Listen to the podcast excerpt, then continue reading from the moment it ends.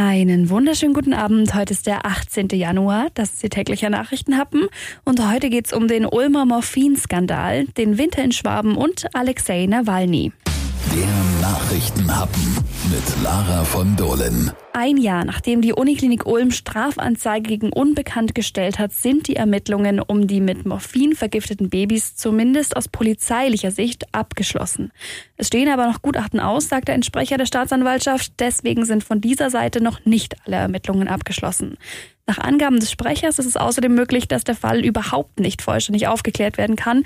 Der Verdacht richtet sich aber weiter gegen zwei ärztliche und vier pflegerische Mitarbeiter des Klinikums. Diese bestreiten aber nach wie vor die Tatvorwürfe. Wie eine Sprecherin des Klinikums sagte, sind die vier betroffenen Pflegerinnen weiter bei vollen Bezügen freigestellt. Die beiden Ärztinnen hätten aber in Absprache mit der Staatsanwaltschaft ihre Arbeit mittlerweile wieder aufgenommen, um ihre ärztliche Ausbildung weiter gewährleisten zu können. Fünf Frühgeborene waren in der Nacht auf den 20. Dezember 2019 in der Ulmer Uniklinik für Kinder- und Jugendmedizin in lebensbedrohlichem Zustand auf die Intensivstation gekommen.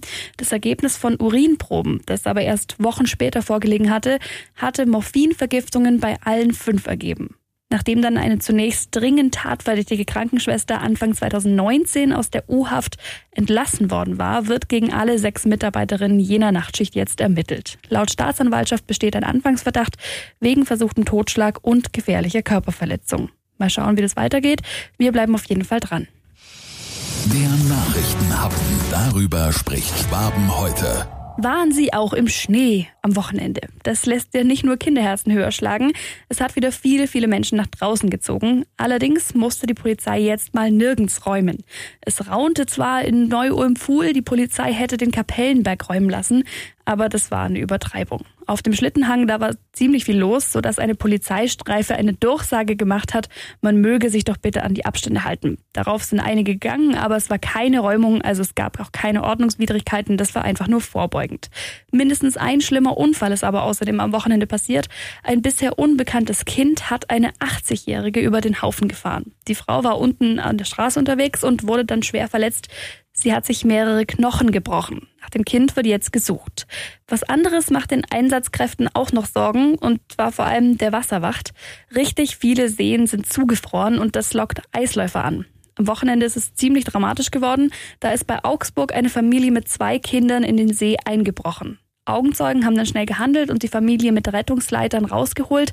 Die Einsatzkräfte auch in Schwaben waren davor, das Eis auf den Seen nicht zu betreten. Die kalten Tage waren jetzt einfach viel zu wenig für eine ausreichende Eisschicht. Die DLRG Ulm hat am Wochenende ihren neuen Eisrettungsschlitten ausprobiert. Die sagen, Eislaufen ist absolut tabu. Der Eisschicht fehlen mindestens 10 Zentimeter, um einigermaßen sicher zu sein. Also, so ein Eisrettungsschlitten ist doch eigentlich am besten, wenn er niemals gebraucht wird. Der Nachrichtenhappen. Top News aus aller Welt. Der russische Regierungsgegner Alexei Nawalny wurde am Flughafen in Moskau festgenommen und verhaftet. Gestern ist er dort mit seiner Frau angekommen. Zurückgeflogen ist er laut Deutschlands Außenminister Heiko Maas, weil Russland einfach seine politische und auch persönliche Heimat ist. Kurz nach der Passkontrolle wartete aber schon die Polizei. Per Eilverfahren wurde er jetzt von dem Gericht zu 30 Tagen Haft verurteilt. Offiziell gilt die neue Strafe bis zum 15. Februar. Am 29. Januar muss Nawalny aber wieder vor Gericht erscheinen. Eigentlich sollte es dann erst um angebliche Missachtung von Kautionsauflagen von vor sieben Jahren gehen. Das Urteil, das damals gefällt wurde, wurde vom Europäischen Gerichtshof übrigens für willkürlich erklärt. Russland müsste sich als Mitglied im Europarat eigentlich auch daran halten, was der Europäische Gerichtshof gesagt hat. Im August war Nawalny an der Berliner Charité aufgenommen worden, nachdem er mit dem Kampfstoff Novichok vergiftet worden war. Nawalny wirft dem russischen Geheimdienst vor, hinter seiner Vergiftung zu stecken.